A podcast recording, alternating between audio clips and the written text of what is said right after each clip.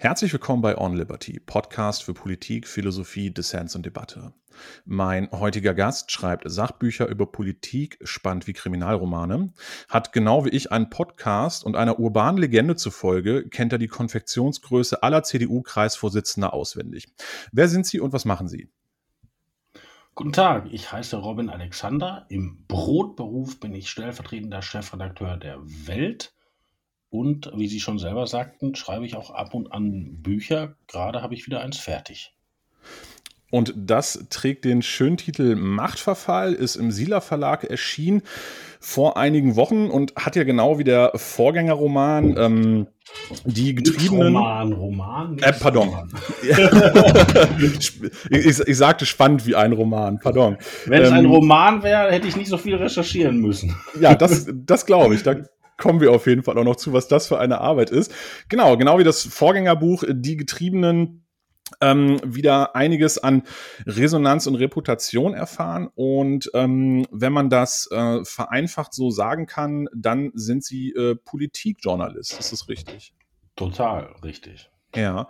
Wie kommt man als junger Mann äh, 1975 in Essen geboren auf die Idee, Politikjournalist werden zu wollen? Oder war das gar nicht der Plan? Ich hatte immer so zwei Pläne. Äh, ich wollte Journalist werden oder Historiker. Also das Mhm. waren so die beiden Sachen, mit der ich mich, äh, das war so das Einzige, wo ich in der Schule schon gut war Ja. und wo so mein Interesse lag. Und mein Problem war, dass ich niemand kannte persönlich, der Journalist war. Also mhm. ich komme aus einer Lehrerfamilie und äh, bin in Wanne Eickel aufgewachsen und ich kannte einfach keinen persönlich. Ja. Und ähm, deshalb habe ich erstmal angefangen, beides zu studieren, also Geschichte und Journalismus. Bin dann nach Leipzig gegangen, habe das studiert. Und dann ist das so, wenn Sie Journalist werden wollen, dann müssen Sie in jeden Ferien Praktika machen und äh, recherchieren und arbeiten und sozusagen schon Ihren, ihren Weg in den Beruf äh, reinfinden äh, und kämpfen. Mhm. Und dadurch hat das Historikertum ein bisschen gelitten, äh, was ich sehr bedauert habe, weil ich habe es auch gerne studiert. Und ich habe dann noch eine Abschlussarbeit geschrieben im Fach Geschichte, aber dann war klar, ich werde Journalist. Ja, und ähm, dann sind sie dem Rat eines ähm, eines Professors gefolgt, wenn ich das richtig recherchiert habe, der gesagt hat, nach der Wende, man muss eigentlich in den Osten gehen. Nee, das war kein Professor, das war ein Lehrer. ah, okay. Als die Mauer fiel, war ich ja erst 14 Jahre alt. Mhm. Und dann war das natürlich ein Riesenthema in der Schule. Und ich weiß noch, der ähm, Lehrer hieß Herr Tripp. Und den hatten wir in Deutschgeschichte und ich glaube auch sogar Politik. Ja. Und dann ähm, sprach, sprachen wir in Geschichte über die amerikanische Besiedlung, also wie die, die Leute in Amerika immer in New York oder so angekommen sind und dann immer mit dem Planwagen nach Westen gefahren sind. Mhm. Und da hat er uns erzählt, damals war sozusagen der Spruch Young Man Go West. Mhm. Weil da das unentdeckte Land ist, wo man seine Karriere machen kann und seine Erfahrung und sein Glück. Und dann sagte er, und für euch, für euch heißt es Young Man Go East. Weil er nämlich sagte, ähm, da, da wird es richtig interessanter. Und das klingt jetzt witzig, aber ähm, das war genau meine Erfahrung. Weil ich habe dann, wie gesagt, in Leipzig studiert, kannte da am Anfang keinen, aber das war einfach nur super da in den 90ern. Kann man sich heute gar nicht mehr vorstellen. Also im mhm. Ruhrpott hatte ich so Praktika gemacht bei der WAZ und so.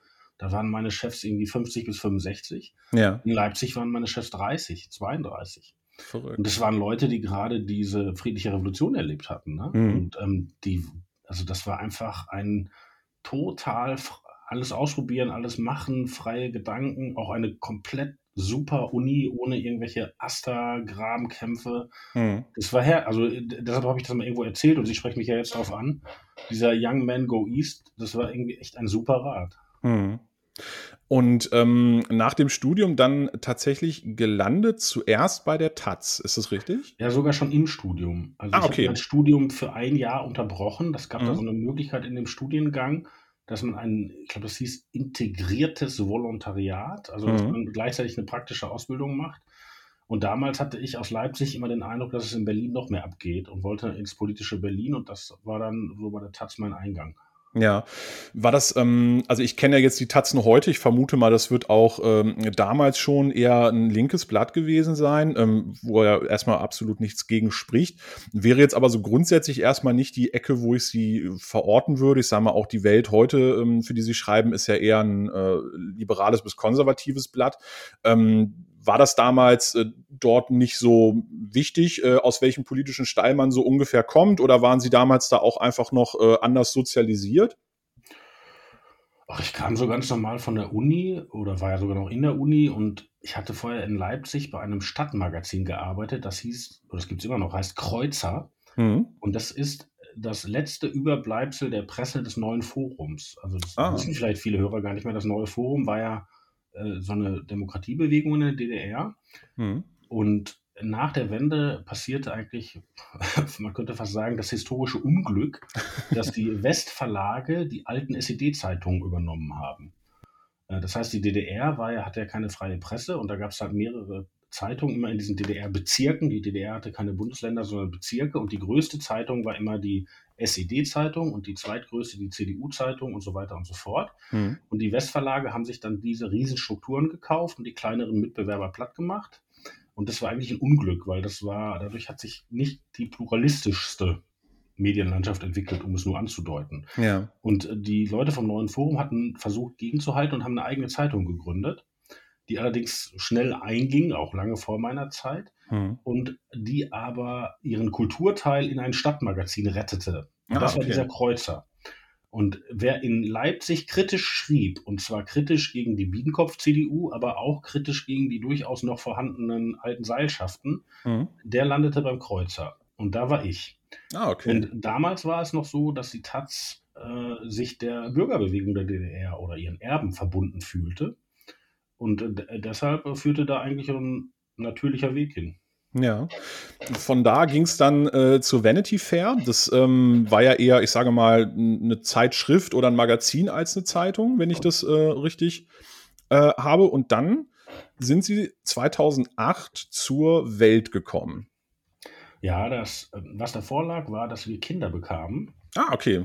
Und äh, ich war auch in Elternzeit und mit dem Kinderbekommen, das ist äh, alles ganz prima, hat nur einen Nachteil, man braucht plötzlich Geld. Und, wir hatten nie vorher Geld. Ja. Und es äh, hat uns auch nicht so interessiert, weil meine Frau ist auch Journalistin und wir haben, also, damals haben wir so Recherchereisen nach Afrika gemacht, dann die Stories verkauft und wenn wir dann mhm. bei plus minus null waren, war okay. Und das stellte sich durchaus anders dar. Und äh, dadurch musste ich ein bisschen umplanen. Und dann machten die hier tatsächlich die Vanity Fair auf. Und die Vanity Fair ist ja in den USA richtig, richtig big. Mhm. Und auch steht auch für Qualitätsjournalismus. Äh, mhm. Also, nur leider haben wir das in Deutschland sauber in den Sand gesetzt und waren damit nach anderthalb Jahren pleite. Ah, schade. und äh, dann kam ich zur Welt. Und dann äh, quasi die Welt als ähm, Auffangbecken für idealistische Journalisten ohne. Äh, war gar nicht so idealistisch vorher. Ich wollte einfach nur gute Stories machen. Ich hatte kein ah, okay. Sendungsbewusstsein oder so. Also, ich, hat, also ich, ich, muss niemandem erzählen, also ich musste noch nie jemandem erzählen, wie er leben soll. Nee, ja. und die Welt war damals, äh, mich hat Thomas Schmidt angerufen. Das ist ein Mann, der einen ganz guten Namen immer schon hatte in der intellektuellen Szene und er hat mich gefragt, könnte sich das vorstellen? Ich hatte aber schon mal vorher, das ist sich, ich weiß nicht, ob das jetzt mittlerweile wieder strikter ist, aber ich habe sogar, fällt mir gerade ein, im Taz-Volontariat auch für Welt am Sonntag Artikel geschrieben. Ah, okay. Und da haben wir kein Problem mit. Ach ja, es gibt immer so ein paar Ideologen, die meckern, aber das äh, macht nichts. Wo, wobei ja man der Taz auch nachsagt, ähm, habe ich vor einiger Zeit mal in einer Talkshow gehört, dass ähm, die äh, mittlerweile wohl auch mehr Binnenpluralität aushalten als früher. Ich äh, will das nicht beurteilen. Ich weiß das nicht. Zu meiner Zeit war das sehr plural da. Das war mhm. wirklich, also ich kann da, also ich kann nichts sagen über die Taz heute, weil ich da einfach ähm, keine Einblicke habe, aber die ja. Taz vor 20 Jahren war ein total interessanter Laden, wo es wahnsinnig gute Journalisten gab und interessante Menschen und ich habe mich da echt wohlgefühlt damals. Mhm. Und dann sind sie zur Welt gegangen und ähm, 2010 haben sie dann quasi so, wie soll, wie soll ich das jetzt formulieren, ähm, quasi eine ganz entscheidende Spur gefunden. Da haben sie dann angefangen, über das Kanzleramt zu schreiben und Angela Merkel zu begleiten. Ähm, ich sage mal, das ist ja nun immer nicht die schillerndste Persönlichkeit der Politik gewesen. Wie kommt man dazu, dass man äh, es für eine gute Idee hält, die Kanzlerin zu begleiten? Wenn Sie politischen Journalismus machen, dann interessieren Sie sich für Macht. Mhm. Ähm, weil, um Niklas Luhmann zu zitieren, die Leitdifferenz der Politik ist Macht. Mhm. Und deshalb ist Kanzleramt und Kanzlerin immer interessant. Und ähm, es war einfach so, dass die mich das in der Welt haben machen lassen. Ne? Da war ich nicht der einzige Bewerber, aber die fanden das damals eine gute Idee, dass ich das mache und ich fand das auch eine gute Idee. Hm. Hat sie der Typus Machtmensch, den Angela Merkel verkörpert, in dieser ganz drögen Art und Weise, in dieser fast sachverwalterischen Art, ähm, hat sie das dann auch in einer gewissen äh, Art fasziniert, dass sie halt Macht hat und Macht ausübt, ohne laut zu sein, ohne ähm, besonders bunt oder auffällig zu agieren? Ja, wobei da würde ich vor Klischees warnen. Also mhm. diese Vorstellung, unsere Gesellschaft würde von alten weißen Männern kontrolliert, die ihre Untergebenen anschreien, mhm. die scheint mir sehr holzschnittartig. Also ich gebe Ihnen ein Beispiel. Ich hatte bei der Taz auch eine Zeit lang die Zuständigkeit für, das, für die Berliner Landespolitik. Mhm. Und damals war der regierende Bürgermeister Klaus Wowereit. Mhm. Und der fällt jetzt auch nicht in die Kategorie klassischer alter weißer Mann. Ja. Also ich glaube, oft ist so, die, die Klischees, gegen die so angerannt wird, ähm, sind in Wirklichkeit schon 35 Jahre erledigt. Aber ähm, was, ich, was ich eher meinte, war, ähm, die man hat ja, man hat ja von, als Angela Merkel an die Macht kam, hat man ja davon gesprochen, es würde jetzt das postheroische Zeitalter anbrechen, weil sie ja eben in diesem sehr nüchternen Stil regiert hat, ähm, bekannt dafür war, Sachen auszumoderieren, anstatt halt wirklich ähm, hart durchzuregieren. Steckte da eine gewisse Faszination drin irgendwie, in, in, in dieser stillen und geräuschlosen Art? Mich interessieren diese Mechanismen. Und ja. ähm, Merkel bedient die auf eine ganz andere Weise. Und tatsächlich, wenn ich mich dafür nicht interessieren würde oder auch faszinieren lassen würde, dann äh, hätte ich den Job nicht so lange machen können. Aber ehrlich gesagt, ich hätte mich auch für Schröder Fischer interessiert, äh, wenn ich da schon in der Position gewesen wäre. Hm. Haben Sie, ähm, äh, wie oft haben Sie Merkel getroffen in der Zeit, wo Sie über sie berichtet haben? Ah, ganz oft. Ganz also, oft? Ich meine, wir gehen ja ins Kanzleramt zu Pressekonferenzen, manchmal sind Hintergrundgespräche, es gibt Parteitage, die nimmt uns auf die Reisen manchmal mit. Ja. Also ich sehe die jetzt nicht jede Woche. Also ich sehe sie schon jede Woche, aber nicht jede Woche von Angesicht zu Angesicht. Aber ich habe die schon, die haben die auch interviewt und so. Also das ist schon. Mhm. Entsteht das, da auch irgendwann ein gutes Verhältnis oder ist da jemand wie Merkel auch einfach gar nicht der Typ für?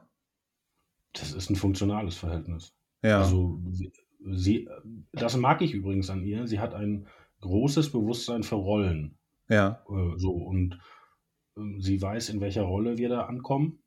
Mhm. Und wir wissen, in welcher Rolle sie ist. Alles mhm. gut. Würden Sie, ähm, ich habe ja, ich habe ja auch Ihr Buch gelesen, Machtverfall, habe auch äh, mich viel mit der Person Angela Merkel beschäftigt und der Vorwurf, der ja immer so ein bisschen im Raum steht, ist ja, ähm, dass sie ja nicht eine Frau ohne Prinzipien wäre. Das ist, glaube ich, falsch aber eine Frau ohne tiefgreifende politische Überzeugung, die immer sehr flexibel, sehr pragmatisch, immer sehr an der Lösung äh, orientiert agiert.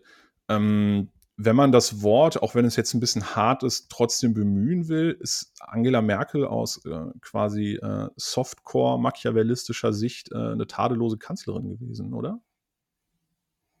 Was ist Softcore-Machiavellismus?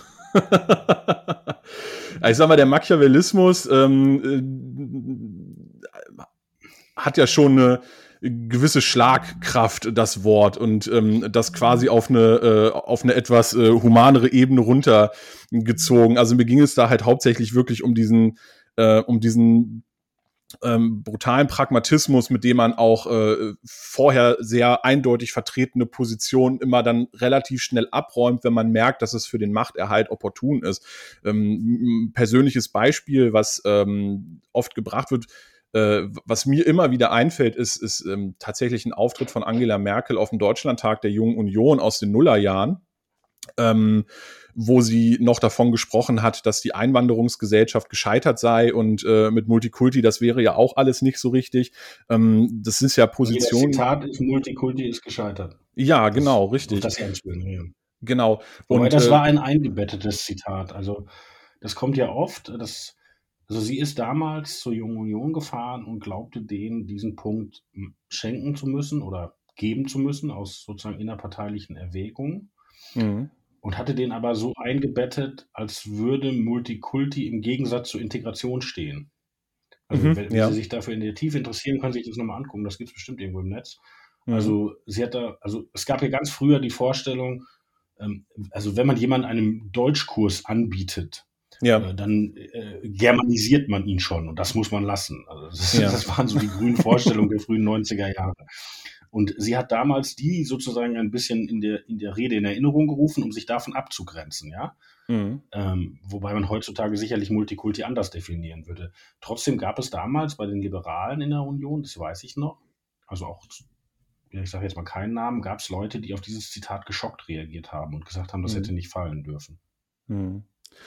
Gut, ähm, dann ist es vielleicht nicht das richtige Beispiel gewesen, aber ähm, es gab ja äh, immer wieder Situationen, wo Angela Merkel, ich sage mal, auch radikal von, äh, von vergangenen Vorstellungen oder Aussagen abgerückt ist. Ähm, um auf den ursprünglichen Punkt zurückzukommen, hat sie da, hat sie da eine gewisse Form von äh, Meisterschaft erlangt in dieser, äh, in, in dieser wechselhaften Politik, in diesem wirklich immer nur an der, ähm, an der pragmatischen Lösung zum Erhalt der Macht? Also, wenn Sie das CDU-Programm nehmen, mit dem Angela Merkel mal angetreten ist, das war ja das sogenannte Leipziger Programm, Mhm. das übrigens ja eine, keine deutlich konservative, sondern, wenn Sie so wollen, deutlich marktliberale Note hat. Ja. Und dann gucken Sie, was in der Zeit, was seitdem davon umgesetzt wurde, Mhm. dann sind Sie wirklich bei einem äh, ziemlich kleinen Ergebnis, ja. Ja. Weil davon ist echt total wenig umgesetzt worden. Die Mhm. Frage ist nur, ob sie diesen Anspruch tatsächlich hatte. Mhm. Ich würde mir das so erklären, ich denke, dass Ihre Analyse ist, dass in einer offenen Gesellschaft, in der wir jetzt leben, die Regierung der Gesellschaft nicht vorschreiben kann, in welche Richtung sie sich entwickeln kann. Das kann Mhm. eine Regierung gar nicht in der, in der Analyse von Merkel.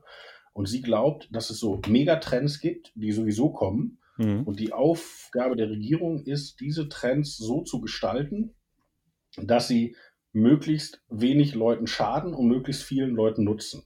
Mhm. Also wenn Sie das in einem Bild ausdrücken wollen, da kommt ein Fluss und Sie können den nicht stauen und Sie können den nicht aufhalten und Sie können den schon gar nicht in die andere Richtung fließen lassen. Mhm. Was Sie aber machen können, Sie können den in ein Flussbett äh, fließen lassen, dass der möglichst wenig am Ufer mitreißt. So. Mhm. Das ist jetzt mein Bild, nicht Ihr Bild, aber ich glaube, so sieht sie sich selbst. Mhm. Halten Sie das ähm, demokratietheoretisch nicht für schwierig? Mm, Weil ich sage mal, der, der, der Kern der repräsentativen Demokratie dreht sich ja darum, in einem offenen Wettstreit der Ideen halt, um äh, Mehrheiten für Lösungen zu organisieren. Und wenn ich aber sage, ähm, aus diesem Spiel nehme ich mich raus und mir geht es gar nicht mehr darum, ähm, irgendeine Mehrheit für irgendeine Lösung zu finden, sondern mir geht es nur noch darum, dass Regierung als Verwaltung verstanden wird und wer dann da, welche Partei da am Ende sitzt, äh, ist nur insoweit wichtig, als dass diese Partei immer in der Lage ist, alle aktuellen äh, Ereignisse durchzuverwalten. Naja, wenn Sie jetzt sagen, äh, Sie nehmen das ursprüngliche Programm und Sie nehmen die Entscheidungen, die dann ganz anders getroffen wurden. Hm. Aber alle diese Entscheidungen sind ja immer in die Stimmung der Bevölkerung getroffen worden. Hm. Also sie, sie, hat, sie macht eine schroffe Wende bei der Laufzeitverlängerung. Die Laufzeitverlängerung für AKWs werden erst ausgedehnt und dann plötzlich ähm, muss der Atomausstieg ganz schnell gehen. Aber das war ja auf dem Hintergrund der veränderten Stimmung von Fukushima. Hm. Oder sie nehmen den Mindestlohn oder die Ehe für alle, was immer sie wollen. Also sie hat ja nicht gegen die Stimmung der Bevölkerung entschieden, sondern immer in die Stimmung der Bevölkerung rein.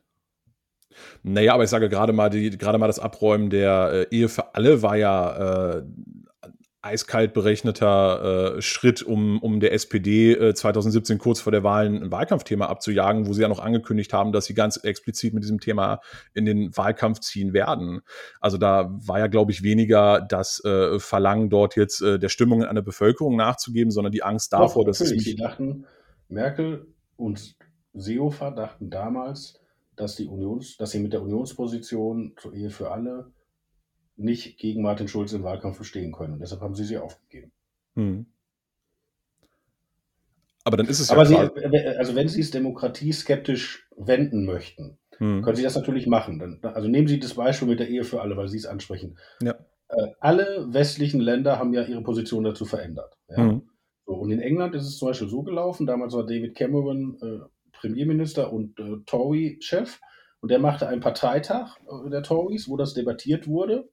Wogende Debatte hin und her. Er hat selber die entscheidende Rede gehalten und sein entscheidendes Argument war, ähm, ich bin für die Ehe für alle nicht, obwohl ich konservativ bin, sondern weil ich konservativ bin. Mhm. Äh, also, also auch die sollen Verlässlichkeit und so weiter und so fort. Ne? Ja. So. Das ist natürlich demokratietheoretisch sauber. Also eine Partei verändert ihre Position in einer kontroversen Debatte. Ja? Mhm. Das hat die CDU nicht gemacht. Da gebe ich Ihnen recht. Sondern Merkel hat ja in dieser ganzen Frage rechtliche Gleichstellung von Homosexuellen immer gesagt, wir machen gar nichts. Mhm. Wir warten, bis das Bundesverfassungsgericht uns zwingt. Mhm. Und dann gab es immer so Urteile, hier steuerlich gleichstellen und hier, also so, so. Und, und dann ist es in diesem Martin Schulz-Wahlkampf ihr sozusagen entglitten. Mhm. Und dann wurde ja diese Debatte überhaupt nicht geführt. Ja. Also weder auf dem CDU-Parteitag noch sonst wo, sondern in einer 45-minütigen Bundestagsdebatte, ja. äh, wo mit einer Konfettikanone Konfetti auf Volker Beck geschossen wurde, wurde das äh, durchgestimmt. Und ähm, ich kenne jetzt Leute, die für die Ehe für alle sind, aber mhm. das demokratische Verfahren dahin trotzdem defizitär fanden. Ja, so, ja. Auf den Punkt kann man sich auch stellen. Aber dass der Mehrheit des deutschen Volkes etwas damit aufgezwungen wurde, weiß ich nicht, weil ich glaube, die Stimmung hatte sich tatsächlich verändert. Mhm, mhm. Also äh, hier dann tatsächlich eher vom Ergebnis gedacht, also dass man dann sagt, okay, Hauptsache, sie ist halt da und am Ende ist es gar nicht so wichtig, wie es dazu gekommen ist. Das sagt Merkel ja immer. Also von, ja. von, von Merkels Umfeld wurde schon vor Jahrzehnten äh, in Umlauf gebracht, ihr Leitspruch sei Respice finem, äh, ja. also lateinisch für Bedenke das Ende. Ah, okay. Wobei Merkel ja gar kein Latein kann und sich auch öfter beklagt hat, dass sie es in der DDR nicht gelernt hat. Ja. Aber das, das wäre ihr Anspruch, dass sie so Politik macht. Ah, okay, verstehe.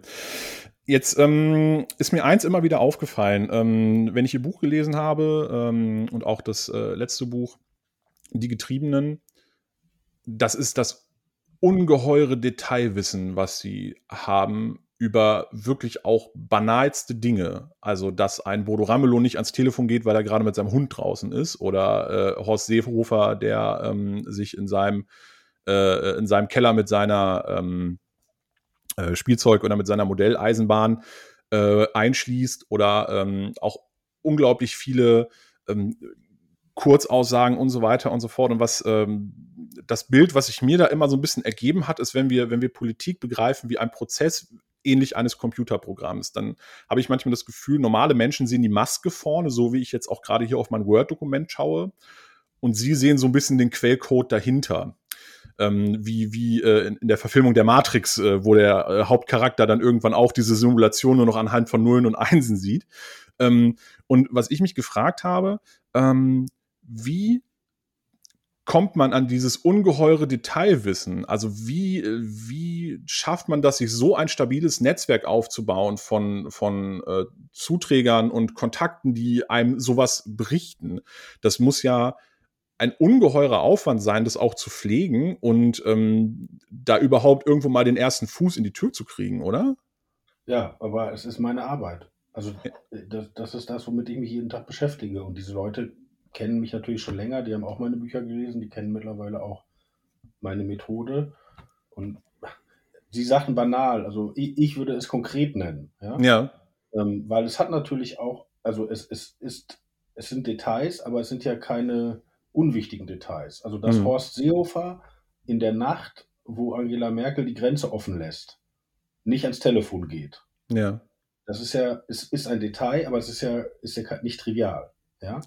Oder das, ähm, was Sie gerade ansprachen, äh, die sitzen im Kanzleramt, im Koalitionsausschuss und ringen darum, wie sie in Thüringen Thomas Kemmerich aus dem Amt des Ministerpräsidenten kriegen und Bodo Ramelow wieder reinsetzen. Mhm.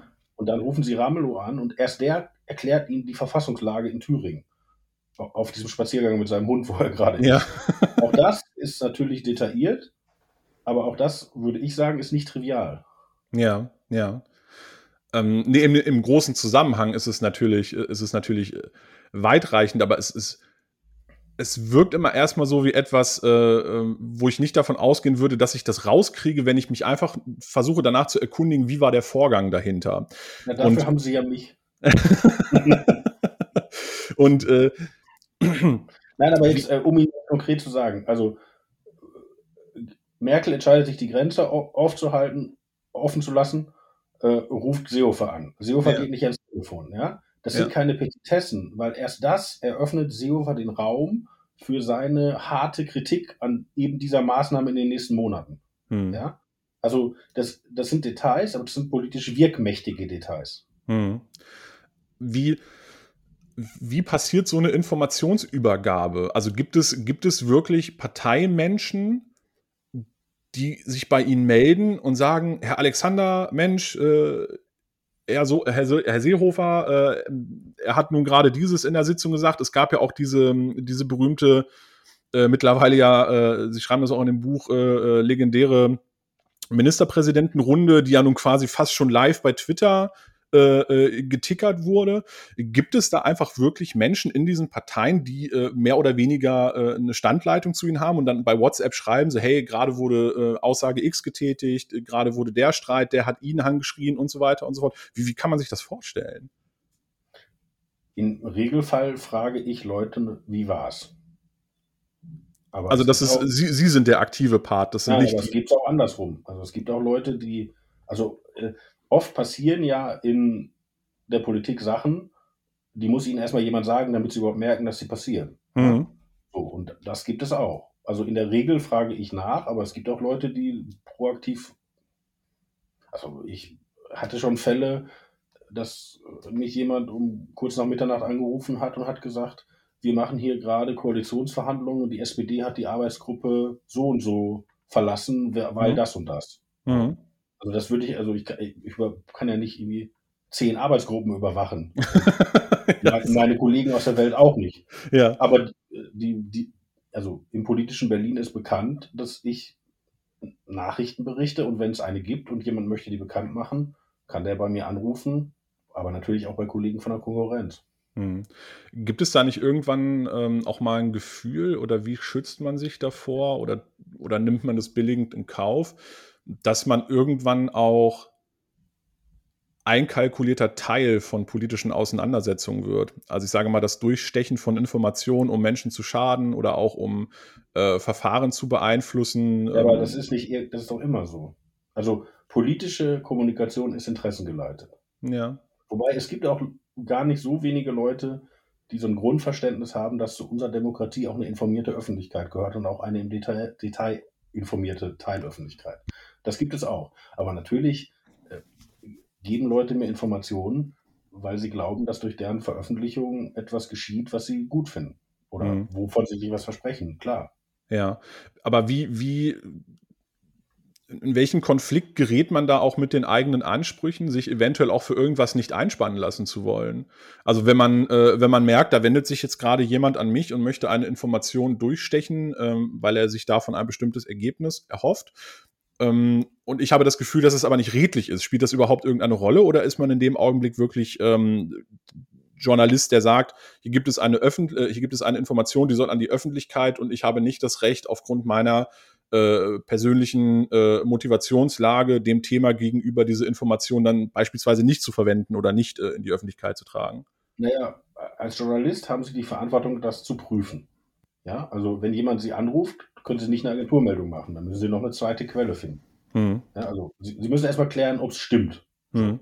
Aber wenn Sie das haben, wenn, also wenn es stimmt und es hat politische Relevanz, wa, mit, mit welchem Argument sollte ich das dann nicht bringen? Mhm. Also wenn, wenn ich, äh, ich kann doch nicht sagen, ähm, das passt mir jetzt persönlich nicht in den Kram. Das, also das, das ist doch nicht meine Rolle. Ma, ja. Meine Rolle ist es, zu prüfen, ob es stimmt, ob es relevant ist und dann zu veröffentlichen. So, mhm. fertig. Okay. Wie viel, ist eine, ist eine ganz doofe Frage, aber mal so, mal so wirklich, muss jetzt, reicht auch völlig grob, grob über den Daumen gepeilt. Wie viel Zeit am Tag verbringt man dann damit, sich mit Leuten auseinanderzusetzen, die äh, eigentlich irgendwas von einem wollen, um, äh, um, um irgendwelche Informationen unterzubringen? Naja, das ist meine ganze Arbeit. Ja. Aber ich das ist doch auch nicht, ähm, ich, also dass, dass politische Kommunikation interessengeleitet ist. Mhm. Das ist doch nicht per se äh, zu skandalisieren. Mhm. Also das ist überhaupt nicht zu skandalisieren. Nee, würde ich, auch, nee, würd ich auch nicht sagen. Nein, um Gottes Willen. Aber wie gesagt, ähm, es gibt noch eine Menge Leute, auch im politischen Betrieb, auch in der Beamtenschaft, die das Movens haben, dass sie sagen, hier ist ein politischer Vorgang und ich möchte, dass ein Teil der Öffentlichkeit den im Detail nachvollzieht. Mhm. Also, dass jetzt für die direkten Vorteile dabei rausspringen. Davon mhm. gibt es gar nicht so wenige. Und das ist auch eine Sache, ohne die Journalismus gar nicht möglich wäre. Mhm. Jetzt ist ja, äh, Sie, Sie, beschreiben in Ihrem Buch ja auch immer wieder relativ komplexe Gedankengänge, wenn es darum geht, ähm, Motivation äh, der, der handelnden Akteure zu erklären, äh, warum gehandelt wird, äh, wie man handelt. Ähm, es entsteht dann immer, oder es, es droht dann immer leichter Eindruck zu entstehen, habe ich das Gefühl, ähm, dass wirkliche Redlichkeit und äh, ein wirkliches ähm, klares Kommunizieren und für das stehen, was man möchte, dass es in der Politik relativ selten ist. Ähm, fällt Ihnen das schwer oder, äh, oder vielleicht auch überhaupt gar nicht, noch an ähm, die, die Redlichkeit des gesamten politischen Betriebes der repräsentativen Demokratie bei uns im Lande noch äh, festzuhalten, den noch zu erkennen? Ich würde Ihre harte Analyse gar nicht so teilen. Ja. In welchen also, Punkten? die Idee, dass die Leute, die bei uns im politischen System agieren und auch miteinander ringen, dass die prinzipiell nicht redlich wären, das ist nicht meine Idee. Ne, das war ja, das, das, das war ja die Frage, ob man das so, ob man das so wahrnimmt, weil es ja, ähm, ähm, also ich fand das zum Beispiel ganz spannend. Sie haben, äh, Sie haben einen Machtverfall, beschreiben Sie eine Situation, wo ähm, äh, Markus äh, Söder und Armin Laschet um die äh, Kanzlerkandidatur in der ähm, in der CDU streiten. Und dann soll es zu einer letzten Konfrontation, zu einem Showdown in Berlin soll es kommen. Und äh, Markus Söder ähm, reist mit seinem Generalsekretär nach Berlin. Und äh, dann geht es darum, jetzt müssen wir Räume finden, wo wir das machen können. Und ähm, dann wird quasi von der Seite von Armin Laschet, wird von einem Unterhändler angeboten, naja, lass uns doch einfach Wolfgang Schäuble fragen, äh, weil der ist ja quasi der Hausherr im Bundestag, ja. Ähm, und was jetzt auf den ersten Blick erstmal nach einer praktikablen Lösung klingt, dass man sagt, naja gut, klar, wir brauchen einen Raum, wo wir uns irgendwie treffen können und wir fragen einfach Wolfgang Schäuble und dann schreiben sie ja, ja, ja, das ist aber ein Trick, weil dahinter steckt eigentlich nur der Gedanke, ja, dann äh, wird sich Wolfgang Schäuble, und das hat er dann ja auch gemacht, dieses, die Gesprächsführung quasi an sich ziehen, um dafür zu sorgen, dass Markus Söder halt überhaupt nicht durchkommt äh, mit in dem Versuch, ähm, einem Armin Laschet dann die Kanzlerkandidatur abzuschwatzen irgendwie. Und das ist ja immer ein, äh, ein Operieren und ein Denken auf äh, so vielen unterschiedlichen Ebenen, dass äh, das, glaube ich, für Menschen, die da nicht so drinstecken in diesem politischen Betrieb, es wirkt halt immer alles sehr kalkuliert, immer so ein bisschen unsauber, äh, immer mit, mit Tricks gespielt und so weiter. Da, das ist das, worauf ich hinaus möchte. Ja, aber also um in Ihrem Beispiel zu bleiben, da sind Leute, die glauben, es ist wirklich wichtig, dass Armin Laschet Kanzlerkandidat und Kanzler wird. Hm. Weil sie glauben, dass er der bessere Mann ist, der diesen Job für Deutschland macht, um es mal pathetisch auszudrücken. Hm. Und da gibt es andere Leute, die glauben, dass es Markus Söder ist. Hm. So, und, und da gibt es jetzt einen politischen Kampf, wer diese Kandidatur bekommt. Und der wird natürlich in ganzer Härte und wie Sie sagen, auch mit Tricks ausgetragen. Hm. Aber die Grundmotivation, dass diese Leute glauben, dass ihr jeweiliger Kandidat der bessere ist, die würde ich denen nicht absprechen. Hm. Aber das, ähm, das durch diese Art Politik zu machen, äh, ich sage mal, bei unbedarften Bürgern dann auch immer ein fader Beigeschmack entsteht, äh, kann man das wenigstens irgendwie nachvollziehen? Also, oder hat Aber man, oder, oder, oder anders gefragt, ich. Ich halte auch Bücher für Erwachsene. Ja. Also, ähm, äh. also ähm, die Idee, dass unsere Politiker Heilige sind. Mhm. Glauben Sie, dass die viele Menschen teilen? Also, das glaube ich gar nicht. Ja? Also, äh, also zwischen heilig und ähm, korrupt äh, gibt es doch sehr, sehr viel dazwischen. ja? ja. So, wir be bewegen uns in einem Bereich, der sehr fern ist von Korruption und der auch sehr fern ist von heilig, weil das sind Menschen. Mhm. Ja? Und die, die haben natürlich Ziele, aber für ihre Verwirklichung sind die natürlich auch zu kämpfen und zu Tricks in der Lage. Das ist so. Aber wenn man jetzt ehrlich ist, das ist doch auch in anderen gesellschaftlichen Bereichen so. Ja. Also ähm, auch in der Wirtschaft stehen die Akteure doch nicht morgens auf und sagen, ich trage jetzt zur Steigerung des Bruttosozialprodukts bei, sondern Mhm. auch da überlegen die sich doch, wie kann ich Konkurrent X ausstechen? Mhm.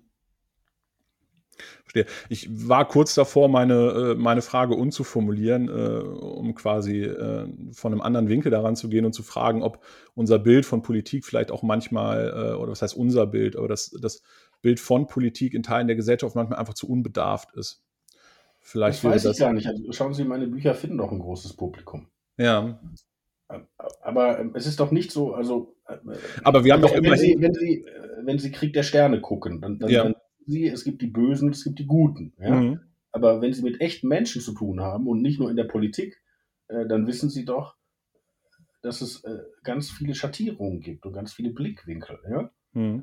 Es ist wirklich so, also ähm, Heilige in der Politik äh, habe ich jetzt noch keine getroffen. Aber ich finde, das wäre auch ein zu hoher Anspruch. Hm, hm. Naja, ich denke dann halt eher von der, äh, von der Position aus. Also ich, ich sehe das grundsätzlich ähnlich wie Sie und ich, ich erwarte auch immer nicht, dass äh, Menschen, die in der Politik tätig sind, es sind ja nicht immer nur alles Politiker, ne? das ist ja auch ein äh, manchmal ein irreführender Begriff, aber ich spreche dann von Menschen, die irgendwo in der Politik tätig sind.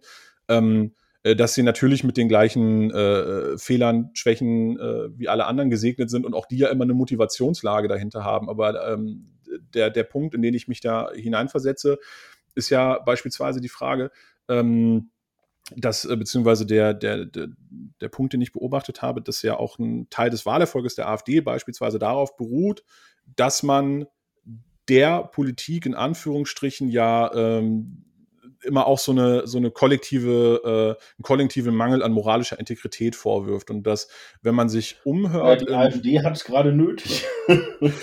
darüber brauchen wir, äh, darüber kann man sprechen, müssen wir jetzt aber nicht. Ähm, und dass ja aber auch ähm, Aber schauen zum Sie, Beispiel, äh, ich, ich gebe Ihnen ein historisches Beispiel. Dann- Das ist vielleicht für die, für die Hörer mit etwas Abstand besser greifbar. ja, Willy Brandt stand doch für die Ostpolitik, weil er Mhm. glaubte, dass er damit äh, unserem Land und dem Frieden in Europa was Gutes tut. Ja? ja, Und diese Motivation würde ich ihm auch niemals absprechen. Die ist auch so gewesen. Aber das Misstrauensvotum, das Willy Brandt überstanden hat, ja, um diese Ostpolitik vorführen, fortführen zu können, wurde überstanden, weil ein CDU-Abgeordneter für ihn stimmte. Und heute wissen wir, dass dieser Mann Geld von der Stasi dafür bekommen hat. so, wenn ich jetzt diesen Vorgang beschreibe, ja, kann ich doch trotzdem noch sagen, dass die Motivation von Willy Brandt für die Entspannungspolitik die Mhm. richtige war. Ich muss nicht verschweigen, dass Geld von der Stasi geflossen ist dafür. Ja, Mhm. da habe ich jetzt ein besonders krasses Beispiel genommen. ja, ja. Das ist ja wirklich eine Regelverletzung. Ja? Mhm. Aber vielleicht, um meinen Punkt zu erläutern. Okay. Das heißt also, ich hatte so ein bisschen geplant als abschließende Frage für den, äh, für den, für den Themenblock, ähm, ob Sie dann eigentlich so mit der, mit der Politik, mit all dem Detailwissen und all dem Hintergrundwissen, was Sie haben, äh, eigentlich noch im Reinen sind. Aber das klingt ja gar Aber nicht schauen so. Sie, ich glaube, Sie haben ein viel zu idealistisches Bild von unserer Gesellschaft. Ich bin ja auch Also noch die- jung. Diese Idee, äh, da- dass bei uns alle den ganzen Tag nur Gutes tun, Ja. die möchte ich doch in Frage stellen. Der, der, der Unterschied bei der Politik ist doch, dass Politik auf Öffentlichkeit angewiesen ist. Mhm. So, und deshalb können wir da natürlich immer nur ein Stück weit. Wir sehen ja gar nicht den ganzen Eisberg, aber ein Stück vom Eisberg kann ich in meinen Büchern zeigen und in meinen Texten. in Ja. So. Aber im Sport, in der Wirtschaft, in der Kultur, in der Religion finden doch auch Machtkämpfe statt. Ah, Ja? Nur sind die nicht so auf die öffentliche Rückkopplung angewiesen und deshalb wissen wir da leider etwas weniger. Gäbe es ein Buch, das die Machtkämpfe in der katholischen Kirche, in der ähm, äh, Daimler Chrysler, Daimler-Benz Konzern und beim DFB schildert, und teilweise Ja. gibt es diese Bücher ja, haben die mich als Leser. Okay.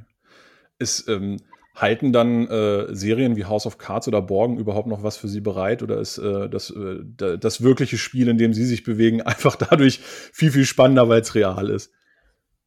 Also bei House of Cards hat mir die erste Staffel sehr gut gefallen. Ja. Also das ist natürlich immer dramatisiert und ähm, äh, sie müssen den Sex weglassen und den Mord. der, der, der, in, äh, mein ganzes Buch ist ohne Sex und Mord. Das, Ja. also nicht, dass ich jetzt äh, falsche Erwartungen ausdrücke. Aber das, das Schöne bei der ersten Staffel von House of Cards fand ich, oft hat man ja in, in, in, in amerikanischen Serien so eine etwas idealisierte Betrachtung des Journalismus. Also die, diese Mhm. ganz reinen Ritter für die Öffentlichkeit. Das gibt es natürlich alles. Ja. Aber bei, bei House of Cards in der ersten Staffel war doch so schön, dass gezeigt wurde, dass auch die Journalistin sich in Interessen bewegt. Mhm. Und dass auch die Journalistin in Konflikte gerät. Ja? Mhm. Und natürlich sind die Konflikte in echt nicht so krass und so schön wie Netflix. Ja. Aber ich fand das mal entspannt zu sehen, dass auch Journalisten im Fernsehen nicht die tollsten sein müssen. ja, stimmt, das ist bei Borgen. Ich weiß nicht, haben Sie die Serie auch gesehen? Ja, Borgen habe ich auch gesehen, aber da, ähm, Da ist es ja noch ein bisschen anders. Da ist ja die, äh, die, die Reporterin ist da ja noch ein bisschen idealisierter dargestellt. ja, äh, ich fand auch House of Cards noch ein bisschen spannender. Ja, ich bin bei House of Cards, ich habe irgendwann nicht mehr weitergeguckt, aber gut. Ähm, jetzt hat es ja tatsächlich aber auch äh, ihr letztes Buch, ähm, hat es zu einer, äh, die Getriebenen, hat es zu einer Verfilmung gebracht. Ähm, waren Sie da mit involviert? Ist irgendwann jemand auf Sie zugekommen und was haben Sie gedacht, als Sie Ja dann klar, die können mitgekriegt nicht haben? mein Buch verfilmen, ohne mich zu fragen.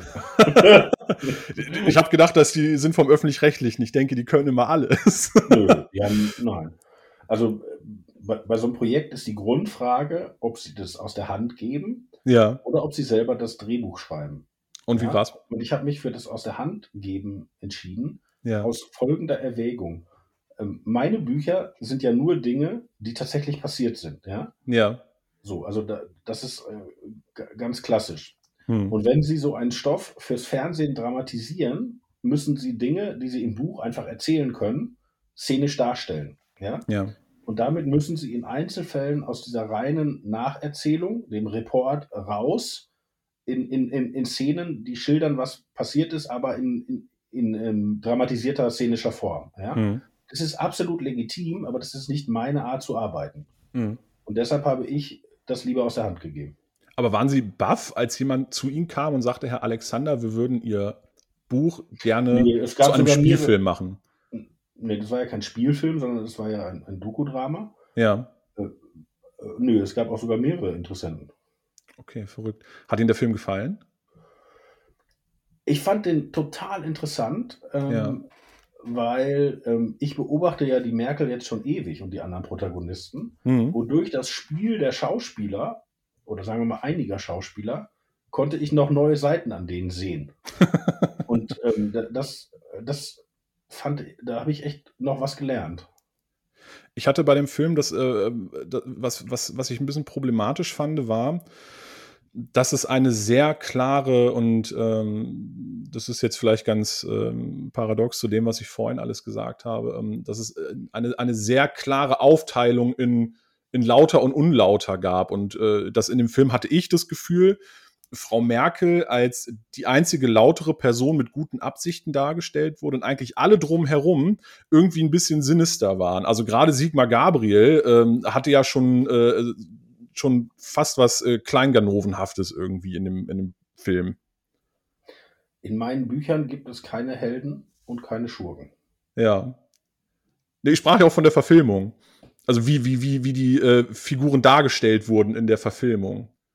Na, schauen Sie, jeder sieht so einen Film anders. Ich fand, wie Frau Korken die Merkel gezeigt hat, fand ich total interessant, weil man sieht sozusagen in einem anderen Menschen ein Objekt, das man lange beobachtet hat, nochmal neu. Das, Ja, hat, das fand ich wirklich äh, spektakulär. ja. Das heißt auch die Einschätzung, dass, dass, dass Sigmar Gabriel da so ein bisschen als der Antagonist gezeigt wurde, das würden Sie gar nicht teilen. Ich bin ja kein Filmkritiker. Okay. Gibt es schon Angebote, um Machtverfall zu verfilmen? Oder ist das noch zu frisch? Wenn, dann dürfte ich, würde ich da noch nicht drüber sprechen. Ah, okay, alles klar. Da muss der Zuhörer jetzt raushören, was er hören Ist möchte. noch ganz frisch, das Buch. Hat sie das ähm, als jemand, der die Politik jetzt so lange ähm, beobachtet, ähm, hat sie diese, und ich finde den, den Titel des Buches einfach auch so passend, hat sie dieser Machtverfall, dieses äh, Auseinanderbröckeln der CDU, hat sie das irgendwie schockiert? Also war das was, was man von außen beobachtet hat? Äh, äh, wo man dachte, also das, das kann ja eigentlich nicht wahr sein, dass das jetzt wirklich so rapide passiert. Also diese letzte Runde des Seehofer-Laschet-Konflikts hätte ich vorher nicht so für möglich gehalten. Mhm. Protagonisten selber aber auch nicht. Aber Machtverfall meint ja nicht nur die Union. Ja. Ähm, Machtverfall meint, meint ja auch, also ich meine, Macht in ihrer klassischen Definition ist, Leute in sozialen Zusammenhängen dazu zu bringen, etwas zu tun, was sie eigentlich nicht machen wollen. Mhm. So, wenn das Macht ist, dann haben wir natürlich in der Corona-Zeit wahnsinnig Macht erlebt. Ja? Ja. Weil meine Kinder konnten nicht mehr zur Schule gehen, meine Frau konnte dreiviertel Jahr ihren Beruf nicht ausüben, Mhm. Leute durften ihre eigenen Eltern nicht sehen. Ja, also da hat der Staat ja in unsere sozialen Beziehungen aus guten Gründen, aber doch eingegriffen, wie wir es vorher nicht für möglich gehalten haben. Mhm. Also haben wir eine große Ausweitung von Macht. Ja? Gleichzeitig ist die mächtigste Frau dieses Landes, Angela Merkel, in der von ihr selbst konstruierten Architektur der Macht, nämlich das Regieren in der Pandemie über diese Ministerpräsidentenkonferenz, so frustriert, dass sie öffentlich sagt, was wir beschließen, reicht hier einfach nicht. Ja? Mhm. Also wir haben gleichzeitig eine totale Ausweitung der Macht und wir haben Ohnmachtserfahrungen der Allermächtigsten. Ja? Mhm. Und die Fallhöhe wollte ich in dem Buch beschreiben und die wollte ich auch in dem Titel Machtverfall andeuten. Hm. Ich, ich fand das nur spannend, weil ich das Gefühl hatte, Sie haben jetzt gerade von der Corona-Zeit gesprochen, aber das ist ja gerade äh, gerade in der CDU hatte ich immer so ein bisschen das Gefühl, es war ja ähm, es war ja auch ein wie soll man das sagen, ein Auseinanderbrechen der Strukturen mit Ansage. Das war ja etwas, was man Angela Merkel immer vorgeworfen hat, war ja, dass sie keine starken Persönlichkeiten neben sich duldet irgendwie. Und es gibt ja, ich meine, von ähm, Helmut Schmidt das Zitat, äh, jeder, jeder Kanzler muss äh, quasi immer drei, vier, fünf äh, potenzielle Nachfolgekanzler neben sich haben. Und das hat sie ja ganz explizit nicht gemacht.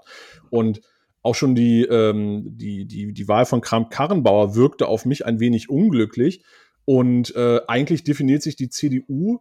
Momentan habe ich das Gefühl immer nur noch dadurch, was, äh, was es gerade irgendwie noch über die Runde zu retten gilt und nicht mehr darüber, dass ich irgendeinen Gestaltungsanspruch erhebe. Also äh, man hat Armin Laschet und Markus Söder beispielsweise dann äh, im Rennen um die Kanzlerkandidatur gehabt, die ja überhaupt gar keine positive Erzählung mehr hatten, sondern die nur noch damit geworben haben, dass es der andere nicht werden soll, weil er der schlechtere von beiden ist. Ist das nicht, also für eine Partei, die, die so tief verwurzelt ist, so breite Strukturen hat, so ein Mitgliederreservoir, ist es nicht erschreckend, dass äh, das momentan äh, quasi das letzte Aufgebot an personeller Reserve ist, die sich irgendwo in der Front noch in Stellung bringen können? Und das ist ja in der SPD meiner bescheidenen Meinung nach nicht viel besser. Also ehrlich gesagt, die Bewertung, die würde ich Ihnen überlassen oder Ihren Lesern, aber in der Beschreibung, dass es in dieser Akutphase Söder oder Laschet argumentiert wurde, nicht, wer ist der Bessere, sondern ähm, was sozusagen, wer hat mehr, was können wir uns leisten, was, was würden wir verlieren, wenn wir diese und jene Entscheidung treffen. Hm. Ja, also dass da sozusagen gerade CDU-seitig auch aus eigener Schwäche argumentiert wurde. Ja. Das stimmt. Das war so. Und das ist auch etwas, was es früher so, glaube ich, nicht gab. Hm. Sehen Sie denn in der CDU noch äh, personelles Potenzial, um dort sich nochmal wieder ganz neu aufzustellen. Also die, ähm, es sind jetzt noch knapp 100 Tage, ähm, dann ist ja dieses lang prophezeite Ende äh, der Ära Merkel da. Und ich persönlich kann mir auch nicht vorstellen, dass sich besonders viele Menschen, beispielsweise auch aus dem aktuellen äh, Kabinett irgendwo, äh, werden hinüberretten können. Ja, ein Peter Altmaier oder ein Andi Scheuer nun ganz bestimmt nicht. Äh, sie sind da ja nun wesentlich tiefer äh, in den Strukturen drin. Hat die CDU überhaupt noch den Saft, um, um sich da nochmal neu aufzustellen? Ach, wissen Sie, dann kommen ja neue Leute Hm. und neue Profilierungsmöglichkeiten, ja. Und dann wird es sicherlich eine Phase geben, wo sich das so ein bisschen rausmändelt, aber dass da gar keiner mehr käme, da wäre ich vorsichtig. Hm. Also wenn Sie zum Beispiel äh, in, in dem großen Klimasommer 2019 gab es ja das Erschrecken, Moment, die CDU hat ja gar keine Klimapolitik. Da ist ja, ist ja überhaupt nichts an eigener Vorstellung, ja. Hm. Und äh, jetzt gibt es diesen stellvertretenden Fraktionsvorsitzenden Andreas Jung, der ist 45 Jahre alt. Hm. Der ist jetzt einer, aber der, der ist jemand, der Vorstellungen entwickelt und der versucht auch da konzeptionell zu arbeiten. Ne? Hm. Bei Peter Altmaier, den Sie ansprachen, ist ja das Ironische, äh, dass äh, Peter Altmaier in der öffentlichen Wahrnehmung jetzt im Schatten von Friedrich Merz steht, der aber der Ältere ist. ja? Aber das muss ja nicht immer so bleiben. Ja? Und, Ja. und, und wenn sich Vakanzen ergeben, also Vakuum wird gefüllt, auch in der Mhm. Politik. Die Frage ist natürlich nur, wird es wieder von der CDU geführt, gefüllt oder von den Grünen? Ja. Aber den Kopf muss sich die CDU machen, nicht wir als politische Beobachter. Hm. Also wenn, wenn die Grünen interessante Menschen in die Bundesregierung bringen, dann schreiben wir halt über die. Ja. Wenn Sie, ähm, nein, ich mache ich mach es andersrum, ich muss den Punkt einmal kurz hinten anstellen. Ist da jemand, äh, ist da eine junge Garde in der CDU, jemand wie ein Tillmann Kuban oder auch ein Philipp Amthor? Ähm, sind das da äh, potenzielle Kandidaten, die dann später irgendwo nochmal die Möglichkeit haben, äh, äh, gestalterisch tätig zu werden? Haben Sie jemanden, also spiele ja viel ein junges Publikum und beschäftige mich viel mit politischen Jugendorganisationen. Viele meiner Gäste waren auch aus Jugendorganisationen. Ähm, und äh, Tilman Kuban, der Chef der Jungen Union, hat es ja nun auch geschafft, einen Listenplatz äh, zu ergattern. Ist das schon jemand, der, der bei Ihnen auf dem Radar ist? Also, ja, klar, auf dem Radar auf jeden Fall. Aber wenn Sie die nächste Generation der Union ansprechen, würde ich drei nennen. Also erstmal ist doch erstaunlich, der Generalsekretär ist ja, also Paul Senior ist ja ein junger Mann noch. Ja. Mhm. Und in diesen ganzen Wirren ist er ja gar nicht äh, schlecht herausgekommen. Also er hatte ja. einen wahnsinnig schweren Start als Generalsekretär von Kram-Karrenbauer, aber jetzt steht er ganz anders da. Ja? Also das ist sicherlich nicht jemand, der an Profil eingebüßt hat. Hm. Nenne einen zweiten Jens Spahn, den kennt jetzt jeder, weil der schon ewig dabei ist, aber der ist ja auch erst äh, 41 Jahre alt. Ja. ja. Also 41 Jahre alt, aber schon 20 Jahre Parlamentserfahrung. Hm. So. Und das, das wenn Sie sagen, dass Sie so für äh, junge Parteimenschen auch senden, mhm. man darf nicht vergessen, der dominierende Politiker dieser nächsten CDU-Generation war Philipp Missfelder. Mhm. Der langjährige CDU-Vorsitzende, der war eigentlich der, den alle immer als Frontrunner seiner Generation gesehen haben. Auch ein sehr selbstständig denkender Mensch, der ja. völlig überraschend 2015 gestorben ist. Mhm. Und ähm, ja, das ist ähm, tragisch.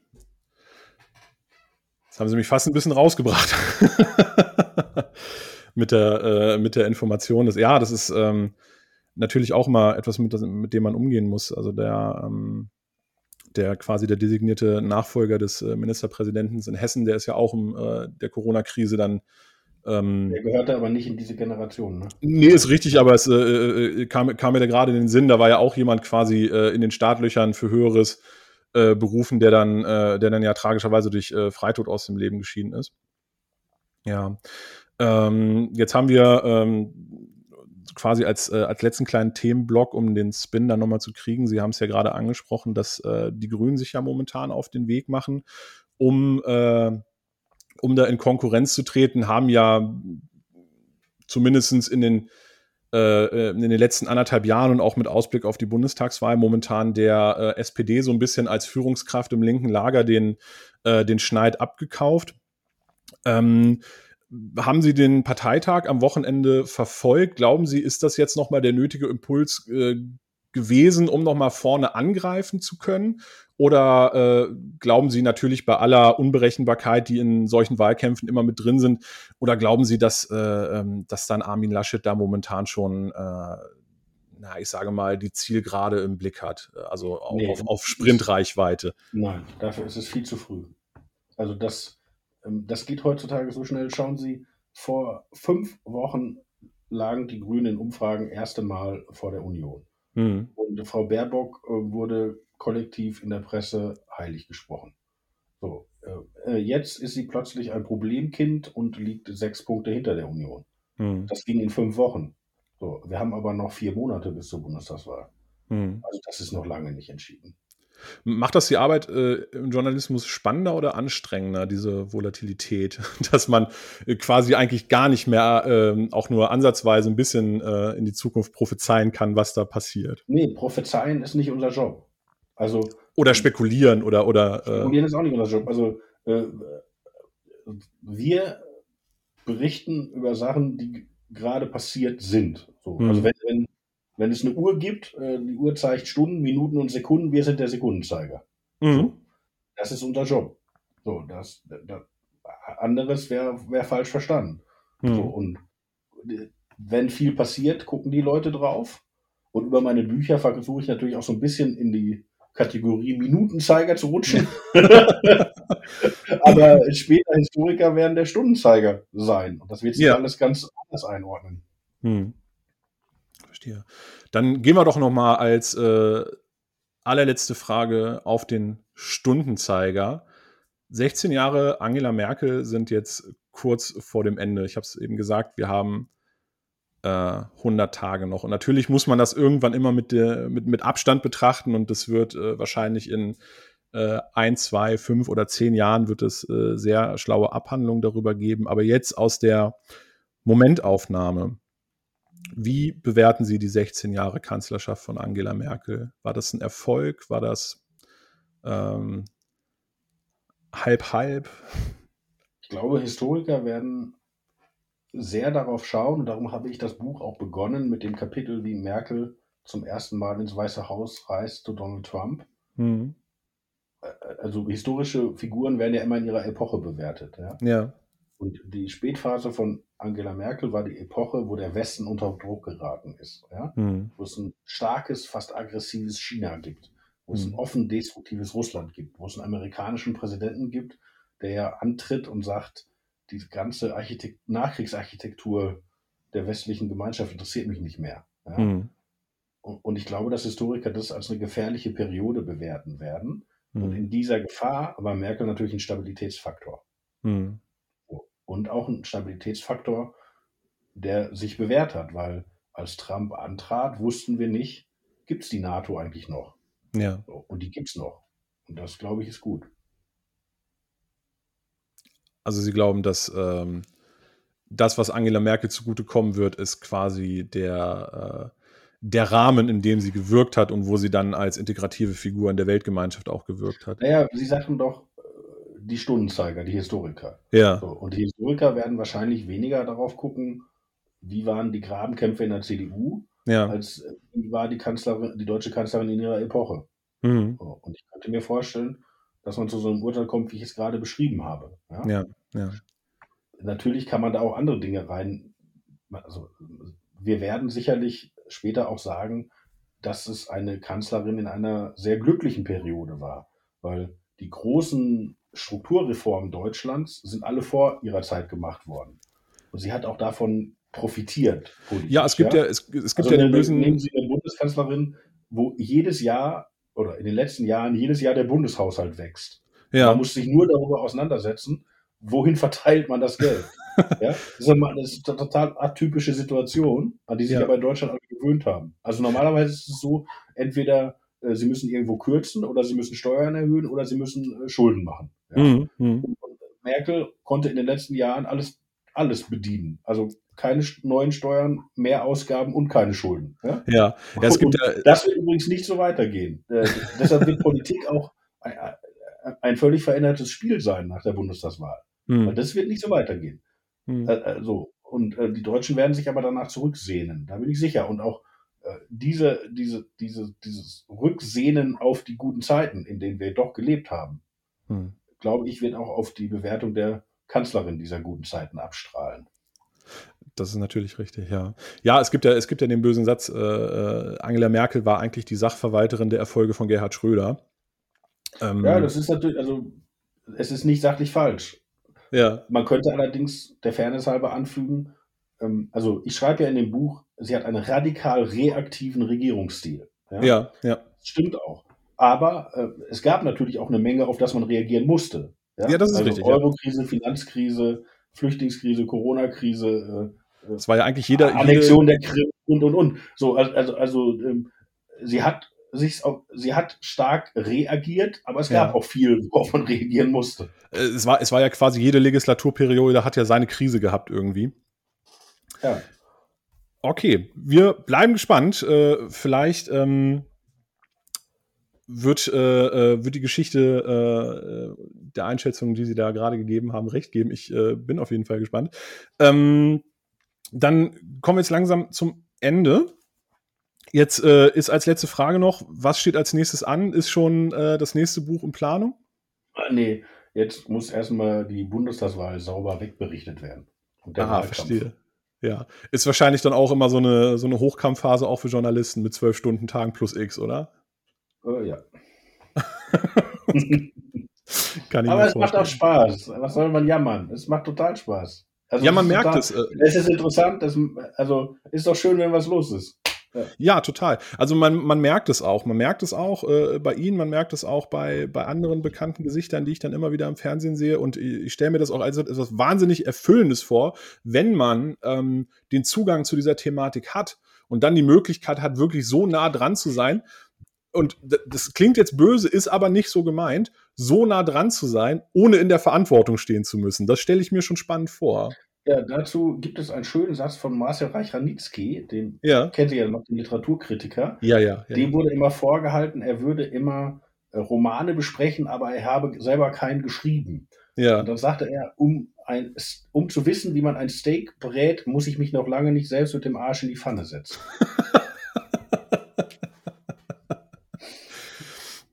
Sehr schön. Wäre das irgendwann nochmal was für Sie, in die aktive Politik zu wechseln? Um Gottes Willen. Dafür kennen Sie dann doch zu viele Details. Nein, das ist auch, also wenn Sie ein Journalist sind, brauchen Sie ein, eine bestimmte Set von Talenten und Neigungen. Ja, okay. Und Politiker brauchen etwas ganz, ganz anderes. Ja. Verstehe. Ich könnte das nicht. Ich wäre da ganz schlecht. Deshalb mache ich das nicht. Ausgezeichnet. Okay, dann äh, bleiben Sie der deutschen Medienlandschaft auf jeden Fall als Journalist erhalten und das ist schon mal eine ganze Menge wert. Ähm, Herr Alexander, ich bedanke mich recht herzlich für das Gespräch. Gerne. Dass Sie sich die Zeit genommen haben, auch mal in so ein äh, klein, also wirklich in so ein Amateurformat vorbeizuschauen. Das äh, hat mich wirklich wahnsinnig gefreut, äh, wenn Sie äh, meine Lebensgefährtin fragen, äh, wie sehr ich dir eine Boulette ans Ohr gekaut habe, weil ich mich gefreut habe, dass Sie vorbeikommen. Ähm, Ausgezeichnet. Dann, ähm, bevor ich äh, zu meiner, ähm, zu meinem Abschluss komme, haben Sie jetzt einfach nochmal die Möglichkeit für letzte Worte, Grüße, Glückwünsche, äh, Eigenwerbung, was immer Sie möchten, da sind Sie völlig frei. Alles gut. Ich bin zufrieden. War ein schönes Gespräch. Dankeschön.